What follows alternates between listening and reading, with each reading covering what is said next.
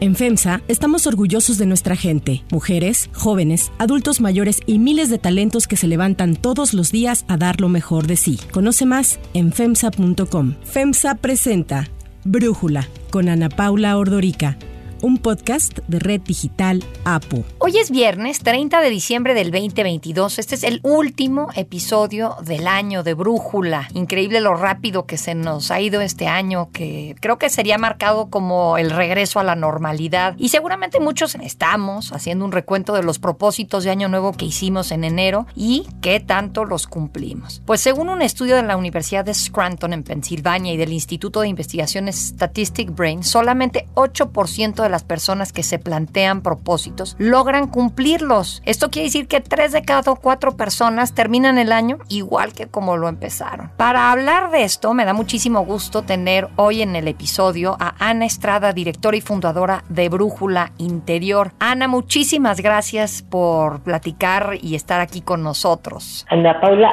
feliz. ¿Estás de acuerdo que estamos al punto de las uvas? Es muy probable que estemos pensando si cumplimos o no nuestros propósitos. Y esos propósitos, que ya para muchos sí es un hábito hacerlos, escribirlos y luego revisar, ¿no? Hay gente que nos diría, no, no, pero yo no hago eso, yo vivo espontáneamente varios pares, Ana Paula, nos dicen, no, no, es que yo vivo espontáneamente y yo no planeo y demás, pero te voy a decir una cosa, usualmente los que nos escuchan, que nos digan si no es así, eso es falta de conciencia, porque desde que entramos chiquititos a la escuela, nos enseñan que cuando acaba un año, ahí es que hacemos una revisión, es casi un examen, ¿no? No solamente vemos cómo nos fue, sino súper importante cómo comparamos con los demás. Entonces lo que tú deseas es cierto, porque de manera formal, en un cuaderno o de manera inconsciente,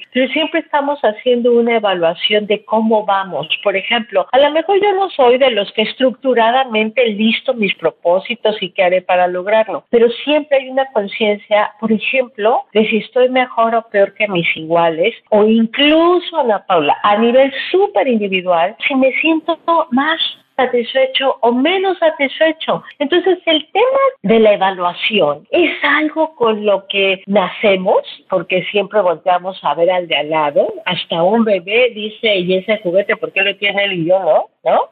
Y que después se educa en la escuela. Entonces, el evaluar, el ver si vamos bien, si vamos peor, si nos sentimos mejor o cada vez más desdichados, es parte del proceso. O sea, no nos engañemos.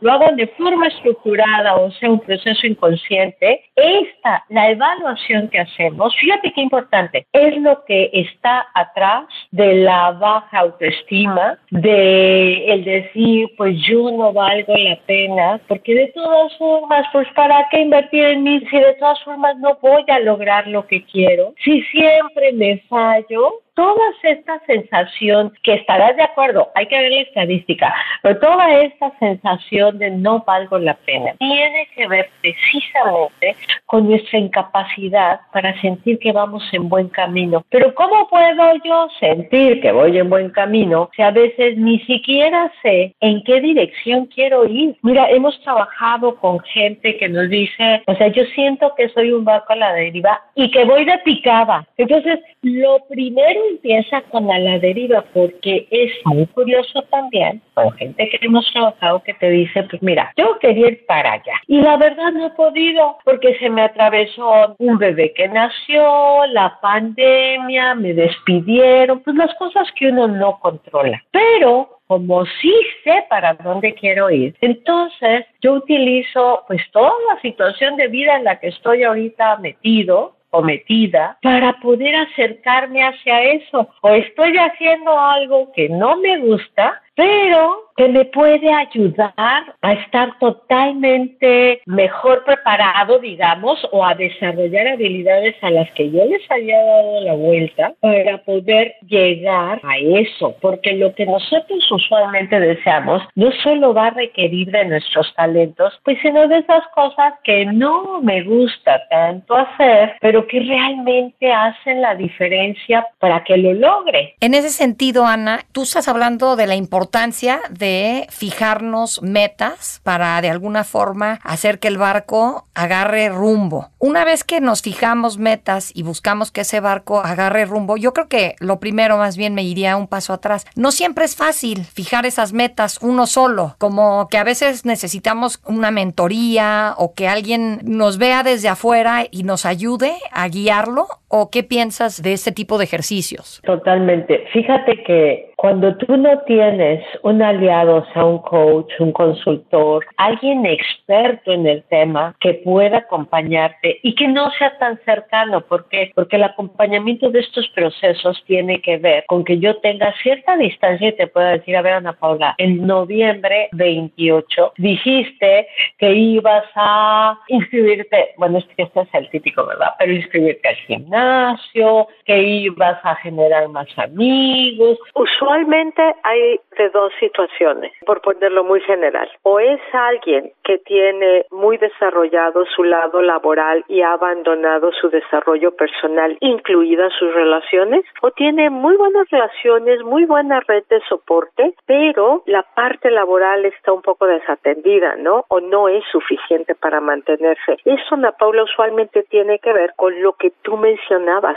¿Cuáles no solo los objetivos que ahorita para mí son más significativos que me llevarían a mi siguiente nivel de bienestar y en qué orden priorizarlos, porque muchas veces la persona lo que hace es poner ah, pues propósitos que se nos antojan. Esta es la gran diferencia. La razón por la que necesitamos y nos viene bien un experto al lado, una experta al lado, es porque es muy fácil que yo acabe diciendo, ahora sí me voy a comprar la bolsa que quiero, el carro que quiero, ahora sí voy a salir con no sé quién, ahora. Lo que se nos antoja solemos tener energía para eso, pero eso lo que nos da es placer, momentáneo, no nos lleva en una dirección de vida que vayamos avanzando y cada año digamos, wow, este es el tipo de vida que yo quiero. Curiosamente, definir cuál es el tipo de vida que tú quieres, pues a veces requiere pretrabajo, conciencia, que te ciertas preguntas, parar dos segundos, no ir en automático y decir, a ver, cuando ya mi vida esté acabando, yo volteo, ¿qué es lo que veo? Eso que sí me va a gustar, que me va a encantar,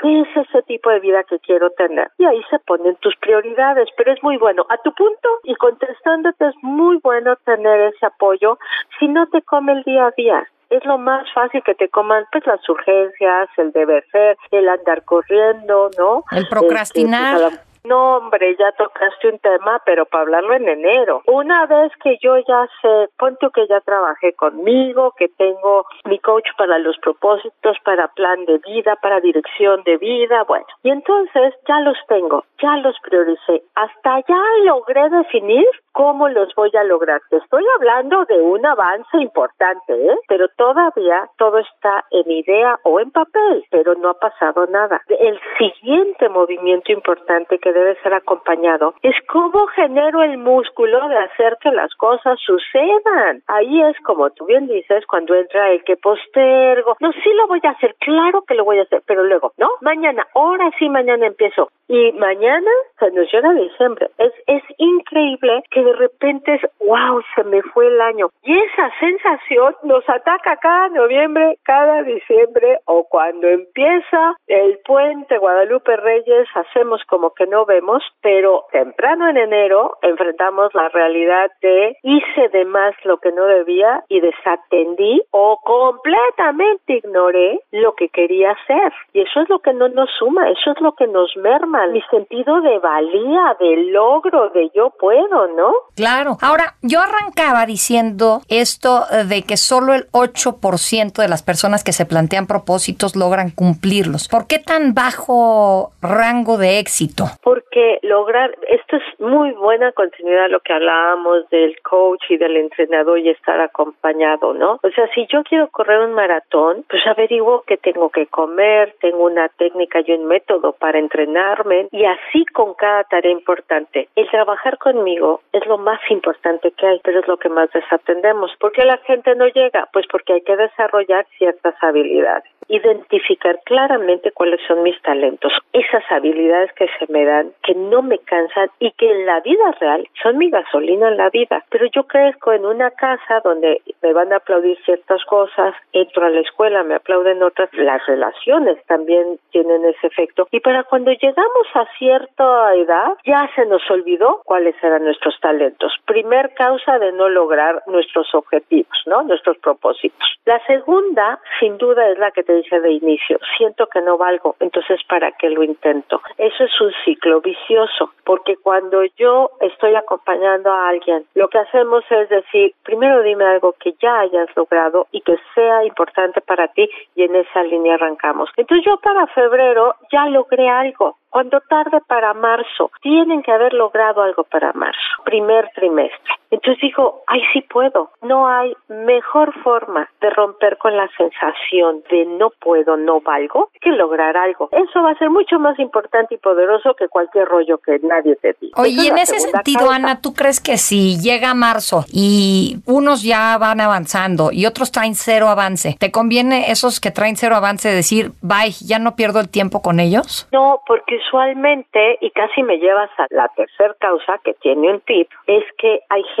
que trae mucho miedo de fracasar porque les ha ido mal, porque fueron criticados. A veces les toma más el arrancar, pero te voy a decir qué pasa, que si en marzo no han logrado nada, pero ya están haciendo cambio en hábitos de vida y en hábitos mentales, eso ya es un logro. Cuando yo digo no han logrado nada es que no han logrado alguno de los propósitos, pero ¿cuál es el gran tip para que los que nos están escuchando se queden con eso, con ese regalo? Pártanlo en más chiquito. Mientras más chiquitos son los pasos, siempre van a poder dar uno. Entonces sí puede ser, Ana Paula, que los que traen miedo a fracaso pasen por ahí. Y te voy a decir, hay otro perfil que puede a junio y a lo mejor no tienen el propósito completo, que son los perfeccionistas. Es el otro extremo, ¿estás de acuerdo? Por un lado es, ay, no valgo la pena y por el otro lado es, ay, soy el mejor, entonces solo puedo dar perfección, lo cual no existe, no hago nada. Entonces, en esos dos casos, que es una sensación interna muy poderosa, la tarea del coach, del experto, es acompañarte en romperlo en pedacitos más chiquitos, más chiquitos, más chiquitos, porque a lo mejor todo el propósito no lo he logrado, pero empiezas con cambios chiquitos. Y así llegas, ¿eh?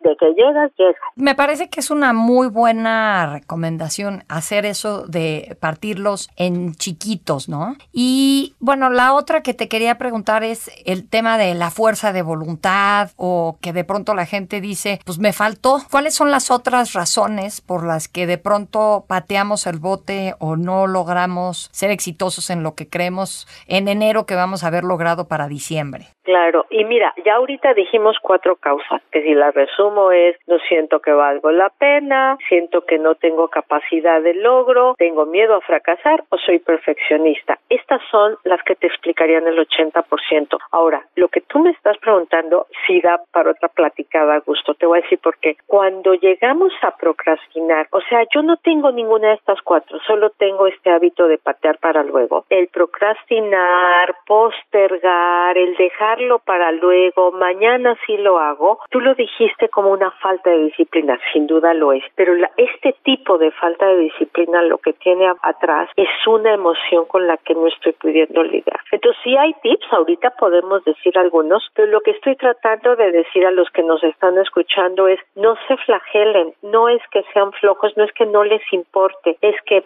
piensan que con forzarse y decir mañana sí me paro a las 8, a las 6 de la mañana a hacer lo que tenga que hacer, o le echo ganas, o trabajo más horas, o no pierdo el tiempo en las redes, ok, ustedes se lo pueden proponer, pero cuando adentro hay una emoción que les está bloqueando el avance. A veces, Ana Paula, hemos canalizado gente a que se avienten, entiéndame nada eterno, ¿eh? Pero un par de sesiones terapéuticas donde digas, ¿qué te dices? Pongan mucha atención y cuando no hacen algo, ¿qué se están diciendo? Les voy a dar ejemplos para que no quede tan abstracto. Trabajamos con una persona terriblemente capaz en su área, excelente formación y experiencia, y lo que quería era ser emprendedor y no lo hacía. Y lo que oía cada vez que iba a iniciar era la voz de su mamá diciéndole, te vas a morir de hambre, esto no se hace en nuestra familia. Y era una familia, la mamá no es que lo quisiera torturar, era una familia con mucha generación de emprendedor que no sabían emprender. También hay que formarse para emprender, es de las tareas más retantes que uno puede tomar. Entonces, cuando mi propósito es el año que entra emprendo porque emprendo, yo quiero ser libre y no tener un jefe y manejar mi agenda, hay que prepararse. Esas cosas no se hacen en lírico por intuición. Entonces, cada vez que esta persona hacía su plan, el cual conocía muy bien porque era un líder de negocio importante, decía yo sé cómo hacerlo, no lo llevaba a cabo porque oía la voz de su mamá. Entonces, es un ejemplo, pero créanme que siempre es así. Cuando ustedes ya tienen el propósito y saben cómo lograrlo, porque a veces no se sabe, pero ya saben y no lo hacen, es que atrás hay una emoción muy poderosa que los está bloqueando, que viene de alguna vocecita que les dice algo. Cuando la ubican, hay que pues borrarla, desempoderarla y decir, ah, bueno, mi mamá me dijo esto porque me quería cuidar, no es mi realidad, estoy preparado o me voy a preparar y me aviento. Pero fíjate cómo ahí el obstáculo no es el definir el objetivo, saber a dónde quiero ir, cómo lograrlo, no, el objetivo es que puedo tener esas tres cosas clarísimas, bien hechas, el obstáculo está en que emocionalmente no me atrevo a iniciar porque hay algo que me hace sentir mal respecto a ese propósito, pero no es consciente, entonces de verdad no se flagelen, o sea,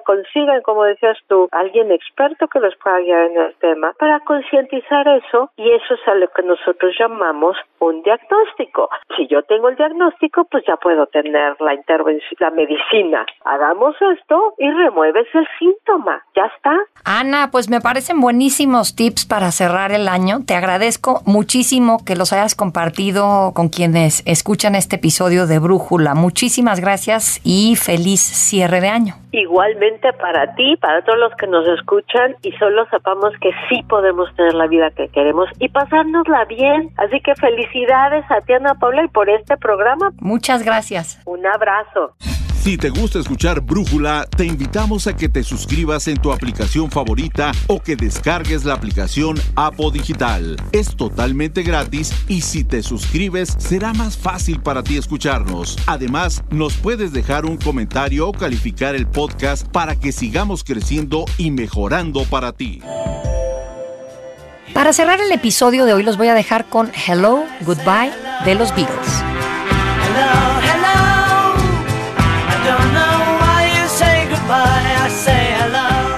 Hace 55 años, esta canción escrita por Paul McCartney se convirtió en su decimoquinto sencillo número uno en Estados Unidos. A John Lennon no le gustaba la canción, la calificó de intrascendente y dijo que eran tres minutos de contradicciones y yuxtaposiciones sin sentido. Pese a ello, el éxito de Hello Goodbye fue notable y la cadena Target la usó en sus comerciales cambiando la letra a Hello Goodbye, pensando en buy de comprar. Esto fue posible ya que los Bills no controlaban los derechos de publicación de la mayoría de sus canciones y no pudieron evitar que se volviera a grabar y a utilizar en anuncios.